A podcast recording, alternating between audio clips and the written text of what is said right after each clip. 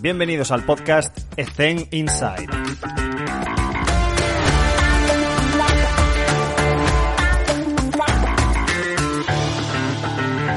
Muy bien, Xavi, pues muchas gracias por estar con nosotros. Me gustaría empezar con la primera pregunta, que es conocer un poco diferentes realidades y contextos. ¿Cómo sería un día a día durante, durante tu semana de trabajo actualmente? Hola, Alex. Bueno, en primer lugar, agradecerte a ti eh, la llamada y, el interés, que siempre es grato hablar con gente de, donde, de España y, compartir nuestras experiencias. Ah, a ver, eh, mi día a día. Ah, básicamente se, divide en, tres grandes eh, bloques. un bloque de preparación del día, donde nos reunimos con, con preparadores físicos, con fisios, con médicos, para ver lo que hay que abordar ese día en concreto. Ah, los médicos no están con nosotros cada día, pero, pero cuando están se unen a esta reunión, pero si no, con fisios y preparadores físicos es, es, habitual reunirnos cada día. Eh, después hay una parte de ejecución eh, que implica pues estar con los jugadores y preparar a los jugadores de forma individual para la sesión que tendremos esa mañana. Después una parte de ejecución con el equipo entero, que eso es en pista, el calentamiento general y la gestión de la sesión en sí. Em, y después hay una parte más eh, estratégica que le llamamos nosotros, que es, bueno, cada uno de, los entrenadores o probadores físicos tiene una parte de, entrar datos en una base de datos o, generar informes o es la parte más estratégica que requiere pues estar sentado en tu ordenador y planificar lo que, lo que vendrá mañana o la semana que viene o, o lo que sea. Entonces hay esos tres grandes bloques, preparar el día, ejecutar el día y preparar lo que es el desarrollo del programa, gestión de datos, etcétera, que es después de que los jugadores se han ido. Perfecto. Y mm, tú que has estado también en experiencia FIBA, ¿podrías comentarnos cuál es tu opinión al respecto de las diferencias a nivel de estructuración del entrenamiento de la NBA con respecto a FIBA? Es una buena pregunta. la, diferencia, la diferencia es abismal, entre otras cosas, porque una vez sales de la carrera, eh, te quedas, sobre todo cuando te estás centrando en, deportes colectivos, eh, te, centras un poco en la metodología. Mucha gente en la metodología es Eirulo y en el microciclo y cómo gestionar el partido más uno, partido más dos, partido más tres o menos uno, menos dos, menos tres. Eh, eso en la NBA no existe. Nosotros, eh, nosotros jugamos cada 48 horas, literalmente. Eh, de hecho, este mes de noviembre, en 30 días, jugaremos 17 partidos. Ah, eso implica, pues, estás o estás recuperando, o estás jugando, o estás en un avión. No hay más espacio para nada. Entonces, lo que sí que hacemos nosotros es intentar ser muy individualizados y muy estratégicos en la activación prepartidos. En la activación prepartido nosotros hacemos mucho trabajo individualizado de prevención de lesión o, de corrección para ese jugador en particular. Eh, y con los jugadores que juegan más minutos, lo que solemos hacer es que después del partido, si las cargas no han sido muy, muy altas, o sea, eh, si un jugador ha jugado entre 25 y 35 minutos, uh, proponemos una sesión de entre 15 y 25 minutos de, de, entrenamiento de la fuerza eh, post partido. Eso puede parecer a veces contraintuitivo, pero para nosotros es la mejor manera de optimizar la recuperación del día siguiente. Porque si dejas el entrenamiento de fuerza para el día siguiente y después, al día siguiente, tú vuelves a tener partido, el resultado es que nunca descansa el jugador. Entonces intentamos optimizar muy bien lo que es la activación y lo que es el post partido dependiendo de las cargas. Me parece muy interesante eso porque es algo que no ha aparecido todavía en el podcast, que es, y es lo que intuyo, corrígeme si me equivoco, que es aprovechar el tiempo al máximo y que el calentamiento forma parte de, tu entrenamiento y que hay que utilizarlo a largo plazo también, ¿no? Y que tenemos que tener en la cabeza que la prioridad fundamental es recuperar, sobre todo a los jugadores que has comentado que, que tienen más carga de minutos, ¿no?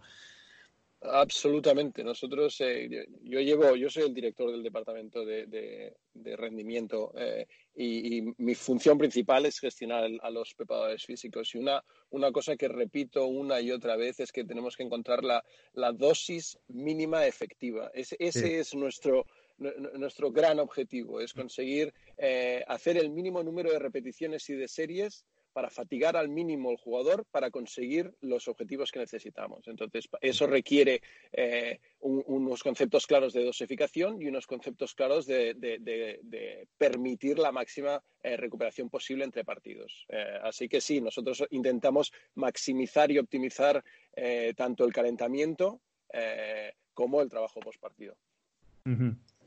Em, me gustaría que me em, explicases un poco cómo fue este paso, ¿no? Cómo, cómo pasaste de, pues eso, de, estar en ACB, de, ser un preparador físico, bueno, a nivel personal mío, referencia, y dar el paso a la NBA. ¿Cómo fue ese proceso? Bueno, hay, hay, muchas cosas que sí es cierto que el trabajo eh, te da más oportunidades, pero al fin y al cabo hay, veces que la suerte también juega un, factor muy importante. La verdad es que eh, San Antonio Spurs eh, acaba de ganar el anillo en, en el 2013-2014 y se plantean la incorporación de, de, un Sports Scientist y contratan a una empresa de cazatalentos en, en Londres, eh, no me acuerdo ahora exactamente el nombre, eh, pero bueno, una empresa de cazatalentos que, que se centra específicamente en el mundo del rendimiento de la medicina deportiva uh, y es esa empresa de cazatalentos que me pide eh, el currículum es de esas cosas en la vida que siempre recordaré porque dices, bueno, eh, a ver, un currículum para NBA pues no es una cosa que te hayas planteado, pero bueno, pues, podría haber dicho que no, seguramente en el 75% de las veces ni lo hubiese mandado, pero dices, bueno, lo mando y que sea lo que sea. Y bueno, eh, empecé el proceso de entrevistas que, fue al principio con la gente de Londres y después de un mes de entrevistas con la gente de Londres, semana sí, semana no, ahora no te llama durante 15 días, entonces tú ya piensas, bueno, esto ya se ha acabado, ya no estoy, y después te vuelven a llamar, pasas a una, a una, serie de llamadas con la gente de la franquicia, con la gente de San Antonio Spurs, y la tercera fase es ir presencialmente tres días a San Antonio. Eh, el tiempo total fue cuatro meses aproximadamente, entre final de temporada, mediados de mayo, hasta finales de agosto, o sea que fue bien, bien casi cuatro meses de, proceso de entrevistas entre, eh, entre teléfono Londres, teléfono San Antonio y presencial en Londres. Madre mía, vaya, vaya estrés, esos 15 días sin recibir noticias. Sí, sí, pero, sí, pero no, porque tampoco como, o sea, el estrés eh, está provocado muchas veces por las expectativas y como no tenía expectativas, era una cosa más que, pruebas y, bueno, pues si no sales, ah, pues no pasa nada tampoco. Entonces tampoco no era mucho estrés. Era un poco raro porque, hombre, pues dime, pues dime que se ha acabado, pero, pero, pero bueno, eh, una experiencia interesante seguro y, bueno, bueno. además, además salió bien. Me gustaría preguntarte, porque en los dos congresos, bueno, eh, para los que no lo sepan, ASEPREV es la Asociación de Preparadores Físicos de Baloncesto de España, y en los dos únicos congresos que hicimos estos dos últimos años pudiste participar y te pude escuchar y contabas dos cosas muy curiosas hablaste de la formación horizontal, que normalmente nos, dicen que tenemos que centrarnos en una cosa y ser especialista de algo, y tú rompías un poco esas barreras de que tienes que saber un poquito de todo también para poder ese trabajo multidisciplinar, ¿no? Y también decías que la figura del rol del Sport Science, que era fundamental programar. Entonces, me gustaría que hablases un poco sobre esa formación horizontal y qué necesito saber para tener la certeza de que si algún día suene la campana y voy para la NBA, oye, sé hacer, domino estas competencias a nivel programación. A ver, eh, ¿por dónde empiezo? Porque son dos preguntas muy diferentes. la, parte, la, parte de, la parte de programación. Eh, la, parte de programación para un Sports Scientist no es un requisito indispensable, pero es una muy buena herramienta que te va a permitir optimizar mucho el tiempo. cuanto más profesionalizada esté la estructura donde tú trabajas, eh, es probable que tengas más tecnología, lo que conlleva más volumen de datos. Eh, si tienes mucho, mucho volumen de datos, las herramientas que hemos utilizado toda la vida y que yo aún utilizo de vez en cuando, ¿eh? Eh, mm. Excel no va a ser capaz de gestionar tanto volumen de datos. Va a ser muy lento, te va a fallar, se va a colgar. entonces, el hecho de que aprendas a programar, tampoco hace falta ser un data scientist o un computer scientist, conocimientos básicos de, de, R, por ejemplo, que es un, es un, software de programación gratuito y muy popular ahora, eh, te va a facilitar poder gestionar grandes volúmenes de datos a una velocidad muy, muy, mucho mayor que Excel. De hecho, tan mayor que es que te va a permitir hacer cosas que Excel no, no puede.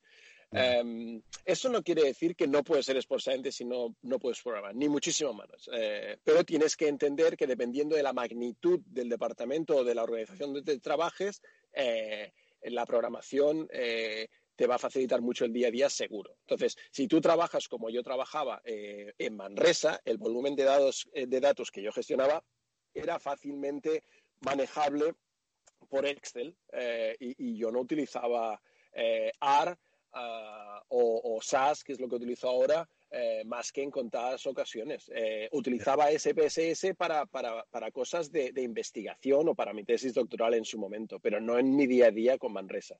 Ahora estoy en una, organización donde nosotros ingerimos datos desde páginas web a los datos oficiales de la NBA, los datos oficiales de cargas de partido que tienen tracking systems en todas las, eh, en todas las, em, en todos los campos de la NBA etcétera, etcétera, etcétera. Entonces, el volumen de datos que yo gestiono es muchísimo mayor, es, es casi infinito. Entonces, para optimizar eso y hacerlo de forma rápida, eh, necesitas una herramienta más eficiente y dedicada a ello. Entonces, eh, eso creo que es importante. No es que sea imprescindible programar, pero te va a facilitar mucho el día a día. Es como decir, ¿puedes ser Sport Science solo con una calculadora o necesitas Excel?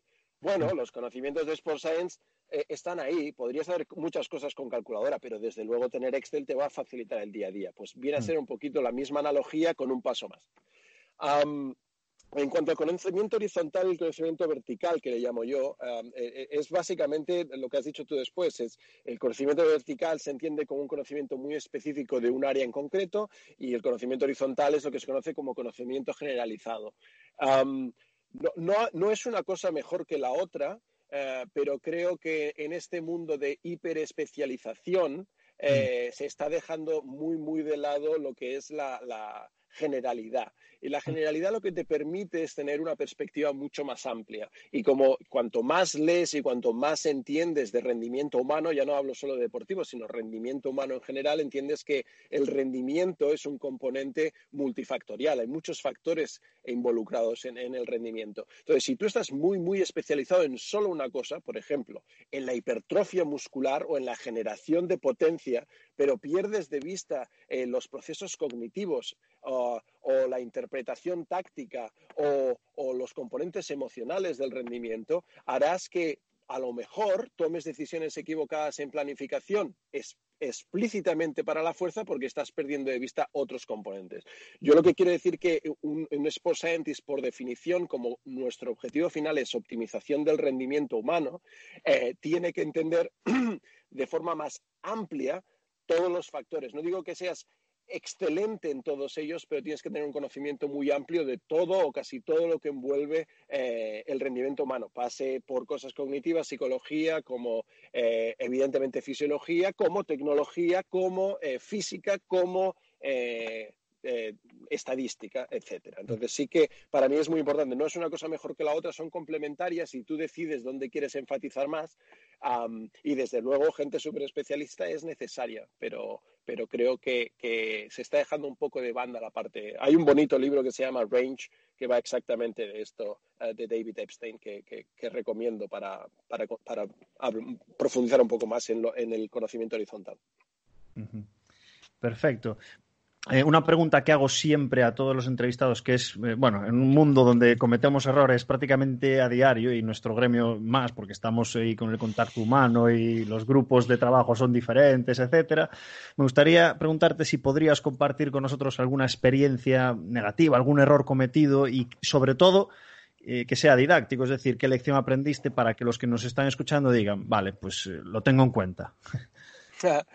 Ah, bueno, Ah, sí, como tú dices, errores cometemos muchos, pero yo creo que uno muy, muy, muy didáctico eh, para mí que me pasó no hace, no hace tanto tampoco, eh, porque fue aquí en San Antonio. Em, eh, como te decía, yo aquí tengo herramientas para hacer eh, informes que, nunca habría soñado en Manresa, evidentemente por, por eh, disponibilidad de información, que aquí tengo mucha más, ¿no? Pero un, un, error muy, muy habitual en ciencias del deporte es intentar... hay dos cosas. Uno es hacer informes o reportar más de lo que realmente es necesario. O sea, como tienes mucha más información disponible, acabas eh, reportando sobre toda esa información y eso no facilita la toma de decisiones. Al contrario, lo que añades es más complejidad eh, y, dificultas la toma de decisiones de la gente que tiene que tomar las decisiones. Ah, ese es un error. Eh, la, hipercomplejidad de algo que podría explicarse de forma más sencilla. El otro error es que una vez has decidido, digamos que has decidido lo, que, es clave de, informar o de compartir o de reportar, em, es cómo lo visualizas, ¿no? Entonces, yo había hecho, eh, después de muchas entrevistas y decisiones, reuniones, okay, este es el informe que vamos a utilizar para eh, eh, el draft, ¿no? De, creo que fue mi primero o segundo año, primer año creo. Y, yo ya había mandado varios informes, habían pasado, eh, habíamos pasado, empezamos normalmente en febrero, marzo y empezamos a mandar los informes, ¿no? Y yo en ese, en ese proceso hablo con Front Office, que es la gente de, dirección y, scouting. y llevábamos varios informes y en una de las reuniones estoy, estoy con uno de los, bueno, con el general manager eh, en realidad, em, y cuando, cuando abre mi informe, delante mío que lo tenía imprimido, coge una lupa. Eh, te lo juro, o sea, no, estoy exagerando, coge una lupa para ver, para ver una de las gráficas. Entonces me puse a reír y, él, se, él dice, bueno, es que no, es que no, veo, no veo el número aquí. Y dice, bueno, pues esto me lo podrías haber dicho porque, claro, evidentemente que yo sí que lo veía, evidentemente que algunos entrenadores deberían, pero si hay uno que precisamente es el hombre con más influencia en la toma de decisiones de toda la organización, necesita una lupa para interpretar una gráfica, algo estoy haciendo mal. Ah. Eh, y evidentemente tuve que cambiar la gráfica, solo faltaría, pero creo que es un ejemplo muy, y es absolutamente cierto porque pasó a quemarropa, pasó delante mío, no es que alguien me lo, no es que alguien me lo explicó. Y, creo que es eso, es, es, importante tener en cuenta detalles tan importantes como eso, porque es que al final si la información no fluye, y creo que esto es lo que hay que subrayar, la información tiene que fluir por simplicidad y por visualización e interpretación, eh, el informe no es, no es óptimo. Qué bueno. Qué bueno, me estoy, me estoy partiendo de risa. no, no, yo después, y de hecho me he reído con él varias veces, pero digo, hombre, esto me puedes haber dicho, hombre, si necesitas una lupa es que hay algo que está mal en el informe. De verdad, a veces nos equivocamos lo que comentabas tú y lo comparto totalmente. La sencillez no es fácil. Que algo, y además con, una cantidad tan ingente de datos, llevártelo a la sencillez tiene que ser complicadísimo. Así que. Así es, totalmente de acuerdo así una respuesta, a ver si me la puedes dar rápida. Imagínate que nos está escuchando mucha gente, pues que empezó como tú, que no tenía tantos medios tecnológicos. ¿Recomendarías alguna app o software que, que de verdad sea útil, que sea aplicable al día a día, por ejemplo? Ah, no soy mucho de, recomendar menos cosas de tecnología porque es que la verdad es que cambia todo tan rápido. Mm. Eh, sí que lo que creo que el trabajo que Valsalobre ha hecho de tecnología, que es muy eh, económica con el MyJam y cosas así, creo que eh, en general iPhone Ah, o Android eh, tienen tantísimas herramientas que seguramente tu audiencia sabrá incluso más que yo. Yo ahora estoy un poco, vivo en una burbuja donde, donde tengo mucha tecnología, pero sí que es cierto que he estado 10 años en Manresa, que, que lo que yo no tenía era eh, los tracking systems ahora famosos como Catapult, Wimu o, Kinexon o el que sea que están utilizando por ahí. Eh, yo utilicé un acelerómetro que se utiliza de forma industrial para para medir la vibración del aire acondicionado. Eh, los, jugadores de, los jugadores de Manresa utilizaron ese acelerómetro eh, durante mis últimos cinco años eh, en Manresa. Quiero decir, bueno, hay que, hay, que, hay que reinventarse en función de las preguntas. No, no hay que incorporar una tecnología porque yo lo diga ahora que yo la utilicé. Lo que hay que hacer es incorporar la app o la tecnología que responda a una pregunta muy específica que tú tienes hoy en, lo, en el equipo que sea, sea en Galicia, en Cataluña o en Andalucía. Eh, entonces, más que recomendarte una aplicación, eh, creo que la tecnología sigue evolucionando mes a mes, semana a semana, y lo que tú tienes que centrarte, y esto es lo importante para implementación tecnológica, es, ok, ¿qué quiero responder? Y una vez sé exactamente lo que quiero responder, porque es lo más importante para mi programa, entonces buscar la aplicación que te ayude.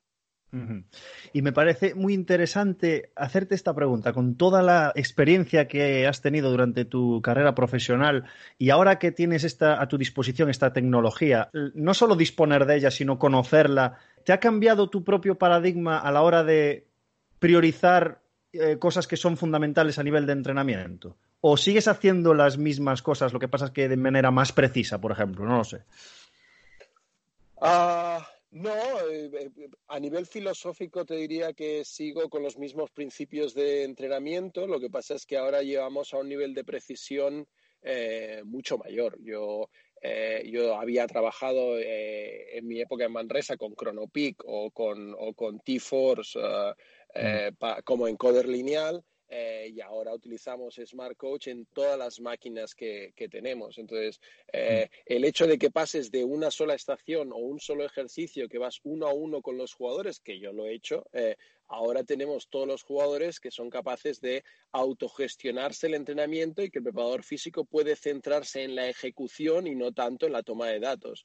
Eh, yo creo que eso es la virtud y la gracia de la tecnología. Entonces, yo, e, en realidad es el mismo principio, utilizar la velocidad como indicador de carga y, de calidad del entrenamiento, es exactamente el mismo principio, lo que pasa es que ahora lo tenemos optimizado eh, y, es mucho más eficiente. El jugador lo entiende, el, feedback es instantáneo, eh, se carga automáticamente nuestra base de datos, la base de datos genera un informe posesión que, que considera todos los datos históricos. Entonces, estamos un poco eh, hilando más fino, pero los principios del entrenamiento son básicamente los mismos. Eh, yo no tenía, hay una diferencia muy, muy, muy, muy grande eh, en Europa y en Estados Unidos. En Estados Unidos disponemos de todos los datos de la liga. Es decir, yo tengo desde que se instaló los tracking systems en 2012 en la NBA, desde 2012 hasta día de hoy, tengo todos los partidos, todos los jugadores. Entonces, la generación de conocimiento eh, que te da eso, ya no solo para ejecutar hoy, sino mm. para optimizar lo que es planificación y periodización en deportes colectivos, pues evidentemente eh, es mucho mayor. Entonces, el principio de entrenamiento, una vez más, es exactamente el mismo, pero la información disponible te permite ser mucho más preciso.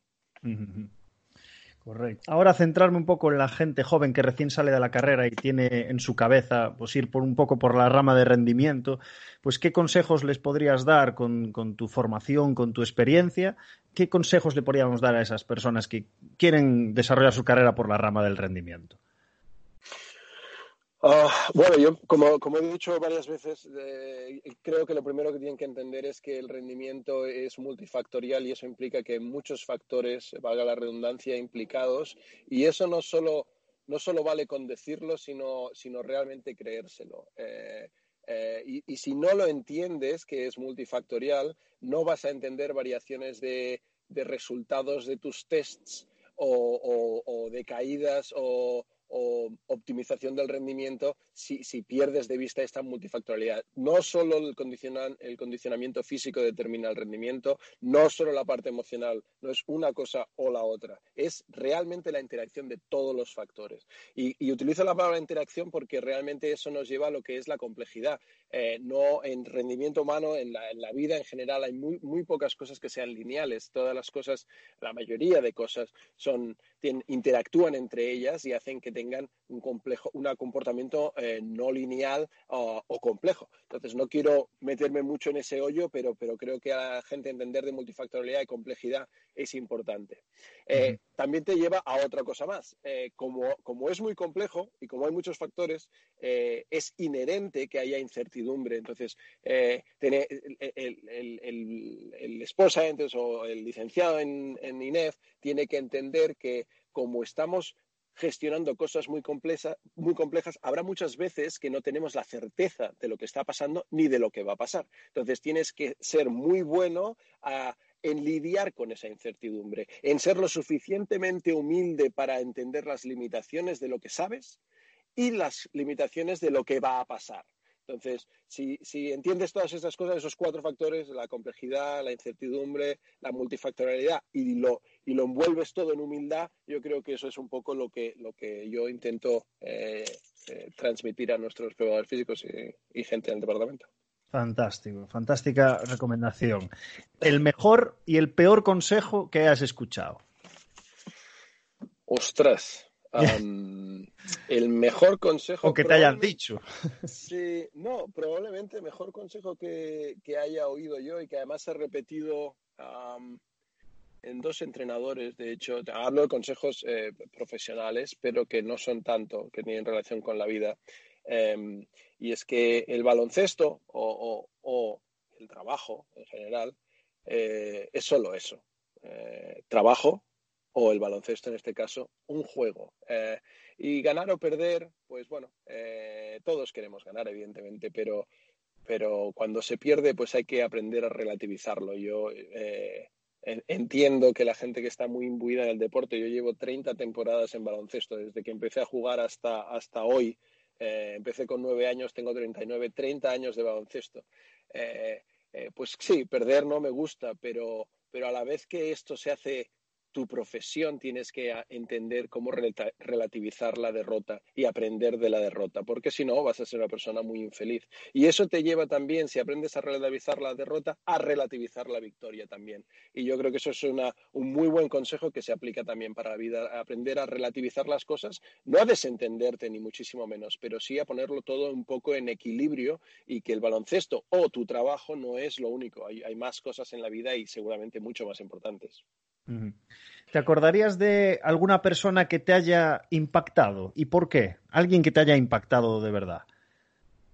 A ver, la, respuesta más rápida que te puedo decir es, y no es por, irme al, tópico fácil, pero, es mi familia. Esta te la contesto rápido porque es así, es mi familia. Yo creo que han sido el ejemplo. Mi familia se caracteriza por ser todos ellos, mi padre, mi madre, mi hermano, son gente muy curiosa y que, son capaces de encontrar eh, de forma autónoma respuestas a cosas que, no sabían o no entendían y, buscan la información. Yo, eso es lo que he heredado de ellos. Ahora, si me preguntas por nombres famosos, gente que me ha impactado, em, yo te diría que, Tim Duncan probablemente es el profesional, desde un punto de vista profesional, la persona que más me ha impactado por, por cómo una, un Hall of Fame, probablemente el mejor cuatro, si no de la historia de este deporte, uno de los mejores cuatros de, de la historia de este deporte. Para mí el mejor cuatro eh, de la historia de este deporte. con qué humildad eh, viene o venía a trabajar en su momento de jugador y viene a trabajar eh, ahora como entrenador asistente y venía a trabajar cuando estaba retirado con los jugadores rookies que, entrenaban al día siguiente partido que no habían jugado. Entonces, yo creo que ser excelente en, en una cosa, ser absolutamente único en una cosa no te hace necesariamente a ser un cretino. Eh, de hecho, todo lo contrario, es muy posible compaginar la excelencia con ser una persona humilde y respetar la gente que tienes alrededor. Entonces, eso, yo creo que es una muy buena lección. ¿Crees que esto se hace o nace? Es decir, ¿tú crees que se podría reconducir a personas que son profesionales, que son súper exitosas, quizás no a este súper nivel, pero jugadores que tienen 20 largos, ya tienen una carrera, ¿tú crees que se podría reconducir de alguna manera gente que no tiene esa humildad? Sí, no, eh, yo creo que sí. Eh, creo firmemente en que las cosas se pueden educar y reentrenar. Hay muchas, eh, hay un libro muy muy bonito de, de Punset sobre la cantidad de cosas que hay que desaprender, ¿no? Pues, pues, pues sí, creo que sí, eh, eh, absolutamente. Si no, si no creyesen que las cosas se pueden desaprender y reaprender mejor, no sé qué estamos haciendo aquí. Esto, eso es parte del entrenamiento, es eso. Ahora bien, no te quiero decir con eso que puedes cambiar a todo el mundo. Claro. Entonces, eh, y sí que es cierto, y, y esto es, es, una reflexión muy importante, sí que es cierto que las edades formativas son la clave para eso. Entonces, yo creo que el peso de la educación de élite tiene que empezar realmente en la parte eh, de formación, porque es que realmente cuando los chavales tienen entre 5 y 12 años, que es cuando ellos están creando su personalidad, tienen que estar lo mejor rodeados para realmente potenciar esa humildad y esa manera de, y curiosidad y, gestionar todas esas emociones. Entonces, eh, sí que creo que se puede pulir, pero mm. evidentemente cuanto más veterano es el jugador, más difícil es. Eh, se puede pulir, Ah, pero desde luego la manera óptima de, afrontarlo es en, edades formativas. Muy interesante esta reflexión y me gustaría acabar con la, típica pregunta que hacemos, que es ¿qué, le dirías al, al Xavi de, de, 20 años? Que no hace tanto, hombre.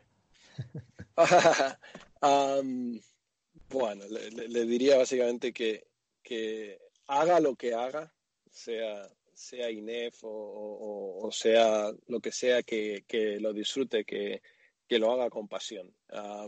yo creo que he tenido la suerte que eh, he estado 30 años en baloncesto y de esos 30 años, 17 años son profesionales eh, yo no he sentido nunca que he ido a trabajar. He sido una persona que he vivido eh, de mi pasión. Entonces es más fácil decirlo para mí pero desde luego si alguien se lo puede permitir, eh, levantarse cada día y vivir lo que hace con pasión, eh, eso, es lo eso es lo que hay que dedicarle, porque entonces el tiempo será relativo. Eh, y como ser mejor pasa por experiencia y por inversión de tiempo, y como no creerás que es un esfuerzo, vas a crecer y ser mejor de forma exponencial mucho más rápido, porque realmente no es un esfuerzo. Entonces, vivir lo que hagas con pasión y disfrutarlo eh, y que vida solo hay una.